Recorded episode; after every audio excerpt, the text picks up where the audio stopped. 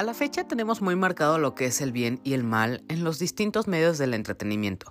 También hemos visto grandes ejemplos de esto en los cómics, en los videojuegos, en los libros y por supuesto en las películas. Es muy fácil distinguir quién es el héroe y quién es el villano. Y hace varios años, a través de estas historias, solo se muestra el blanco o el negro en estos personajes.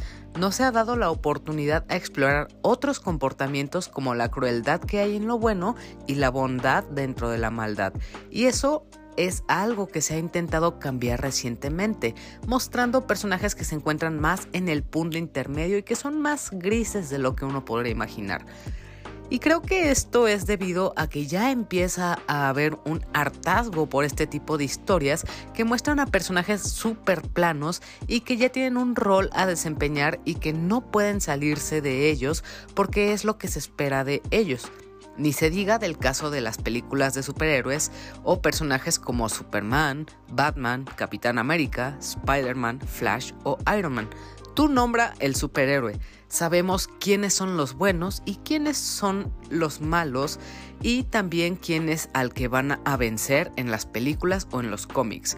Pero también de un tiempo acá se ha intentado abordar a personajes un poco más oscuros o con comportamientos que pueden ser cuestionables, pero con el fin de lograr algo bueno. Personajes y películas como las de Deadpool, Logan, Suicide Squad, The Boys, entre muchos otros ejemplos, nos han mostrado precisamente lo grises que pueden llegar a ser estos personajes y usualmente podemos reconocerlos como personajes más reales o más aterrizados a lo humano. Y tal vez por eso este tipo de historias empiezan a tener un auge y a nosotros como público nos empiezan a atraer más porque pueden llegar a ser más violentas o explícitas con lo que proponen. Y esta vez, para este episodio, toca hablar de una película que se esperaba mucho por el actor que iba a interpretar a este personaje, que es Dwayne Johnson. Así que como ya podrás adivinar, toca hablar de la película de Black Adam. Pero antes de seguir, me presento. Yo soy Hila y te doy la bienvenida a La Opinión de Helado, un podcast sobre cine, series, anime y todo lo relacionado al mundo del entretenimiento. Y como ya lo oíste, en los siguientes minutos te estaré hablando sobre Black Adam, la nueva propuesta cinematográfica de DC, así que sin más tiempo que perder, vamos a ello.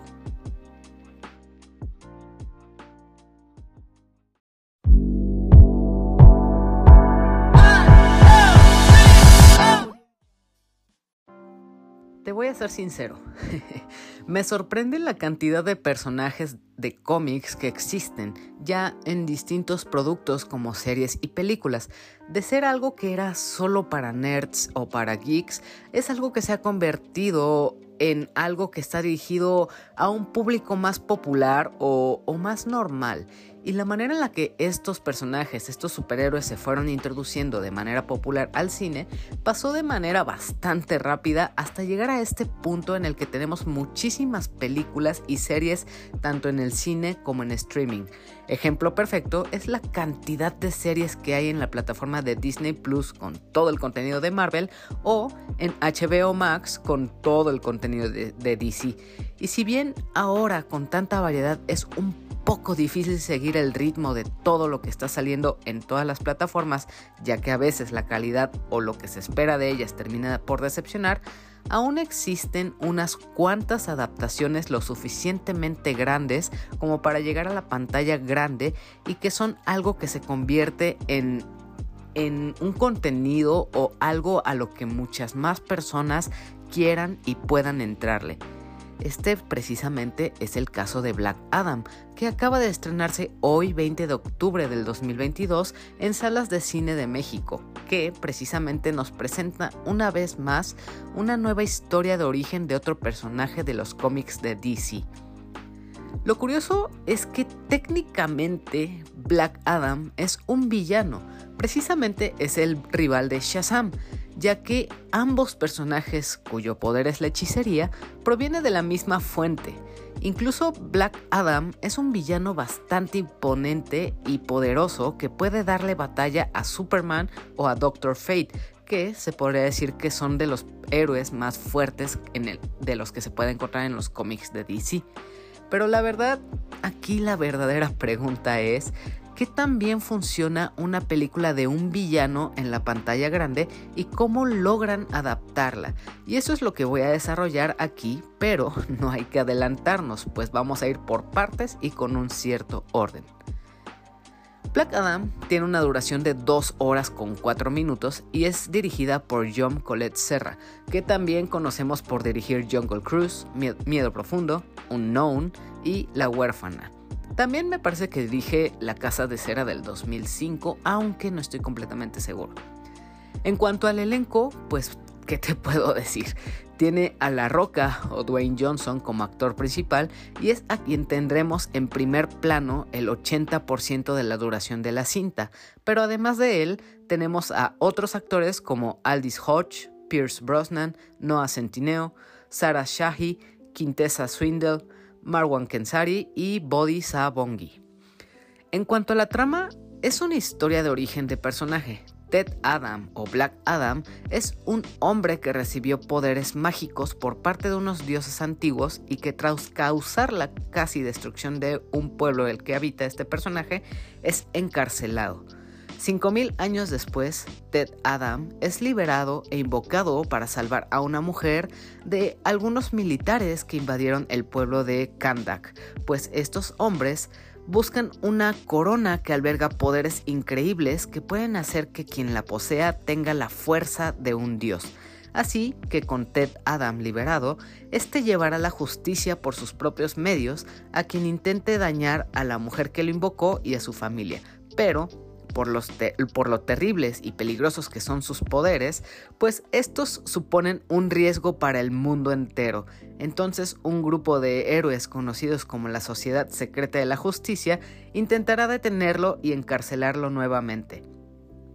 Ahora sí que ya te pude dar el contexto general y la sinopsis de esta película, ahora sí puedo empezar a desarrollar más sobre esta cinta, su propuesta y lo que funciona bien y mal en esta historia. Para empezar, lo mejor aquí en esta cinta es Dwayne Johnson. Siempre que hay una cinta con él con rol protagónico, puedes esperar un blockbuster entretenido y divertido, y esta definitivamente no es la excepción. De hecho, gran parte de la película podemos ver a La Roca en un primer plano, siempre con su cara de seriedad. Ya de hecho nada más estaba esperando su gesto icónico de levantar la ceja y mirar fijamente, pero pues no pasó. Pero aún así, se nota que Dwayne Johnson se esforzó por traer una adaptación de este villano y aunque para esta ocasión, en vez de dejarlo como un villano tal cual, más bien lo desarrollaron como un antihéroe o un héroe de cierta forma que tiene métodos cuestionables de, de hacer el bien pero, pues esto siento que es como una decisión extraña. Pero para, la, para que funcionara la historia y la trama, pues se entiende que lo hayan hecho de esta forma. Además, siento que el personaje de Dwayne Johnson o este actor en sí, pues no quiere manchar su imagen convirtiéndose en una persona mala. Así que entiendo las decisiones que, que tomaron para hacer a este personaje de esta forma. Esta precisamente es otra cosa que plantea la cinta, pone mucho a debate la moralidad de sus personajes y verán, por ejemplo, para el resto del mundo y para la sociedad de la justicia, Ted Adam es un villano o un peligro que debe ser erradicado, pero para Adriana, Amon y todo el pueblo de Kandak, Ted Adam es el protector y quien los salvará del yugo de los militares invasores, así que constantemente te muestra esta dualidad de quién realmente es el bueno o quién es el malo y qué se supone que es lo que debería ser cada uno de ellos para ser catalogado como tal. En cuanto a otros personajes que también salen, está la Sociedad de la Justicia, un grupo de héroes segundones, de cierta forma, en, el cual podemos encontrar a personajes como Hawkman, Doctor Fate, Cyclone y, y, Atom Smasher. Y la manera en la que nos los presentan a cada uno de ellos, no tuve, no pude sin duda evitar pensar en los X-Men, pero perdónenme, es mi culpa de por estar constantemente comparando a estos personajes con algunos de Marvel. Pero bueno, Volviendo a esta sociedad de, justicieros, la dinámica que tienen entre ellos es muy divertida. Por ejemplo, el coqueteo que hay entre Cyclone y Smasher o la amistad de Doctor Fate y Hawkman son bastante divertidas y bastante se puede decir, auténticas. La química que hay en este grupo como amigos es algo que se ve y se siente muy bien. Y de hecho muchos de los chistes o alivio comédico pues radica en este grupo. E, ejemplo de esto son las interacciones de Hawkman con Smasher, de cómo constantemente Smasher pues es un novato y, y, y pues a lo largo de la cinta pues comete muchos tropiezos o se equivoca en muchas cosas que tiene que hacer y Hawkman como, como un veterano normalmente lo está regañando o diciendo que pues van a arreglárselas después y a solas. Y pues vaya, también la dinámica entre Hawkman y Ted es algo bastante genial ya que como son rivales y uno y cada uno comprende el bien o la justicia a su propia manera, pues su concepto de arreglar las cosas de que uno dice, no pues si quiero vencer al mal o quiero completar mi objetivo, pues debo matar a las personas. Y Hawkman por otra parte es como de, no, los héroes tenemos que proteger a la gente, no importa si son malos o si portan armas, tenemos que protegerlos, aunque sean las peores personas, deben sobrevivir. Y pues es muy ambiguo este debate que tienen y mucha de la comedia que hay es precisamente entre estos dos. Obviamente también al tener muchísimos personajes con superpoderes, es evidente que gran parte de la película vamos a ver, a vamos a ver muchísimos efectos visuales y animación por computadora. Y esto a veces funciona y a veces como que se ve chafa. Depende la escena, pues hay veces en las que está muy in your face toda esta animación, se ve bastante malona, como que puedes ver, ok, esas alas que tiene Hawkman como que se ven muy falsas, pero aún así hay momentos en los que visualmente pues luce bien. Por ejemplo, todo lo que son los poderes de Doctor Fate o los de Cyclone son, son bastante buenos visualmente. Podría compararlos incluso a lo que se vio en Doctor Strange con todos estos poderes de la manipulación del tiempo y el espacio. Esto se repite en Black Adam y es algo que me gustó muchísimo. Estos poderes sí, sí, sí lucen bastante bien. Pero volviendo a los poderes de Black Adam, que son estos truenos que pueden quemar prácticamente a las personas, o las alas de Hawkman, sí lo sentí como algo malo. Por ejemplo, cuando Black Adam logra tostar a una persona, sí se ve como chafa este diseño de, ay, se le está derritiendo la piel, o ay, los está convirtiendo en esqueletos. O sea, sí se ve como muy, muy malo, y esto no me gustó tanto. Y es muy extraña esta dualidad o, esta manera en la que maneja la, la, animación, porque a veces sí dices como de, wow, se ve muy padre lo que estoy viendo en pantalla, todos estos colores, esta aura que desprende, por ejemplo, Cyclone, que se ve como un espectro de polvo y de luz, o los poderes de distorsionar la realidad que tiene Doctor Fate, todo esto luce muy bien, pero rompe completamente la, la, la magia que se puede ver en la pantalla, el hecho de que, por ejemplo, los otros personajes, pues, pues, sí se vean bastante mal en pantalla. Ya hablando de los personajes, sí o sí tengo que hablar de los trajes. El diseño que tiene cada uno de los personajes, el de Black Adam, el de Hawkman, por ejemplo, el de Smasher, todos estos lucen imponentes y, sí, y sin duda sí parecen como algo sacado directamente de las páginas de un cómic.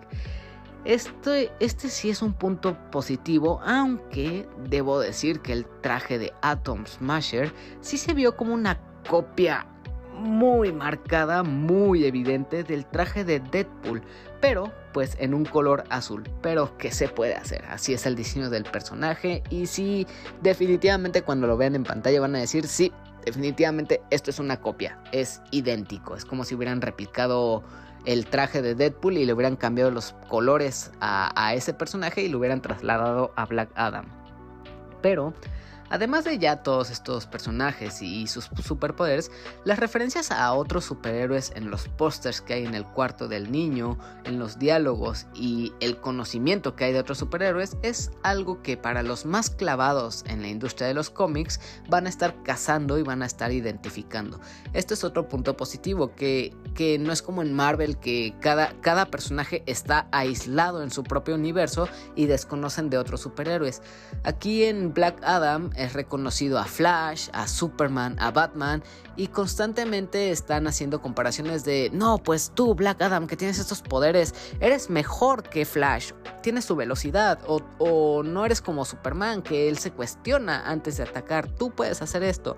Y esa aceptación de que existen otros superhéroes en, el universo es, es algo bastante, bastante padre porque valida el resto del universo en el que han trabajado DC. No se siente como un producto, producto completamente aislado o desconectado del resto del material.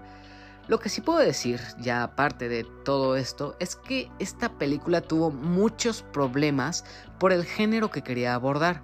A lo largo de toda la cinta podemos ver muchísimas escenas de acción y de peleas, y esto para los fanáticos de la acción van a disfrutar mucho.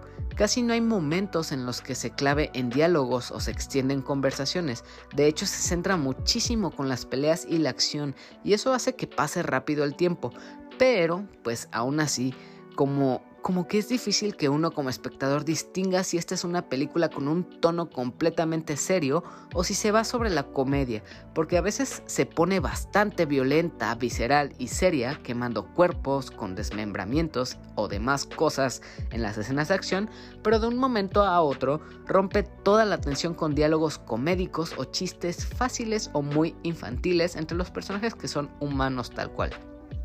Y esto, aunque a veces funciona con todo el sarcasmo y, toda la situación que está pasando, otras veces llega como a romperte la emoción o arruinarte la experiencia de lo que estás viendo, porque a fuerzas tienen que meter chiste tras chiste tras chiste. O sea, eh, eh, va, va muy intercalado. Escena de acción, escena violenta, comedia. Escena violenta, comedia. Escena violenta, comedia.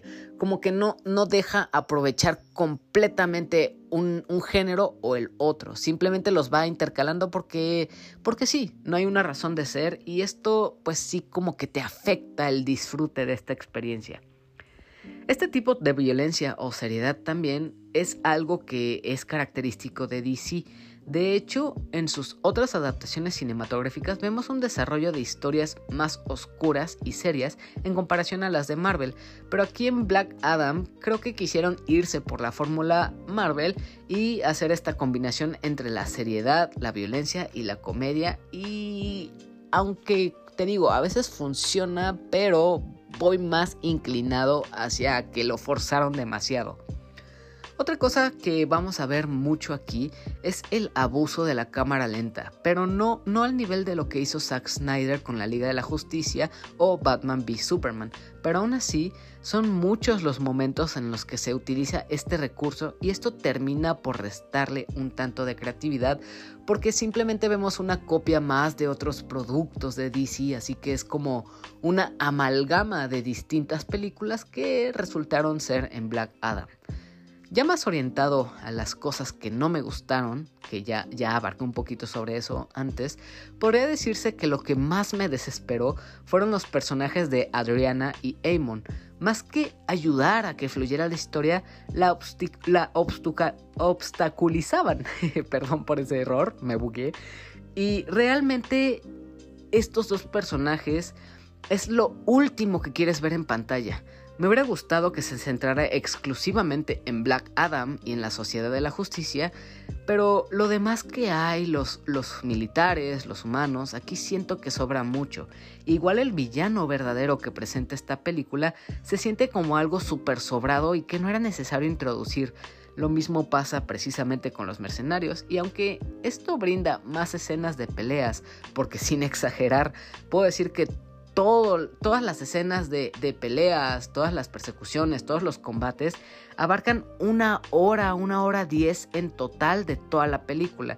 Y aunque esto podría sonar como un punto positivo, teniendo todos estos personajes que sobran o todas estas escenas que no van ni al caso hacen que todas estas escenas de acción se sientan un tanto cansadas o al menos en mi caso fueron algo hartante.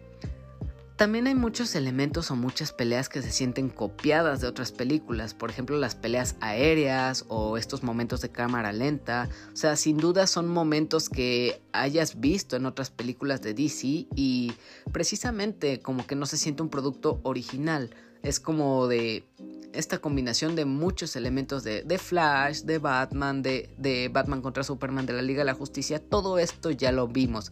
Entonces no hay ninguna propuesta eh, en cuanto a la fotografía distinta, no, no innova o no hace algo distinto para, para distinguirse del resto de productos de DC. Pero al final todos estos puntos negativos que puedo decir son exigencias del mismo guion para que funcione toda la historia y tengan algo que contar. Pero, pues bueno, después de todo esto, creo que a grandes rasgos es todo lo que puedo decir sobre Black Adam para no adentrarme más en spoilers y de todo lo que puede salir aquí en, esta película. Aunque, pues todavía falta que te dé mis conclusiones de esta cinta y, o por supuesto, también la despedida. Pero esto lo dejaré tras una breve pausa, así que enseguida vuelvo.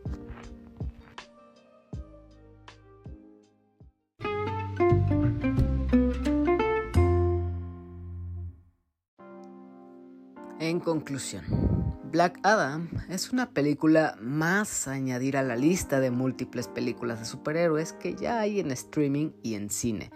Algo más de la fórmula, algo predecible e incluso un tanto olvidable, pero como película palomera y blockbuster es un check Dwayne Johnson definitivamente se lleva la película y también me gustó ver a otros superhéroes distintos a los que no conocíamos y con todas las escenas de acción que tiene, pues cumple bastante bien. Ver distintos superhéroes como Hawkman, Smasher, Cyclone o Doctor Fate, que son personajes que nunca se nos habían introducido antes en, el cine para DC, pues es algo novedoso de cierta forma. Sin duda me quedo con ganas de ver más sobre estos personajes. También una continuación de Black Adam, ya veremos cómo funciona. También, como, como es de esperarse, pues al final de todos los créditos de esta película hay una escena post créditos que revela más sobre el futuro de lo que podría venir para el universo cinematográfico de DC. Así que no se vayan con que es una película más del montón. Tiene nuevos superhéroes, tiene una, una animación muy bonita, así que sí tiene como puntos rescatables.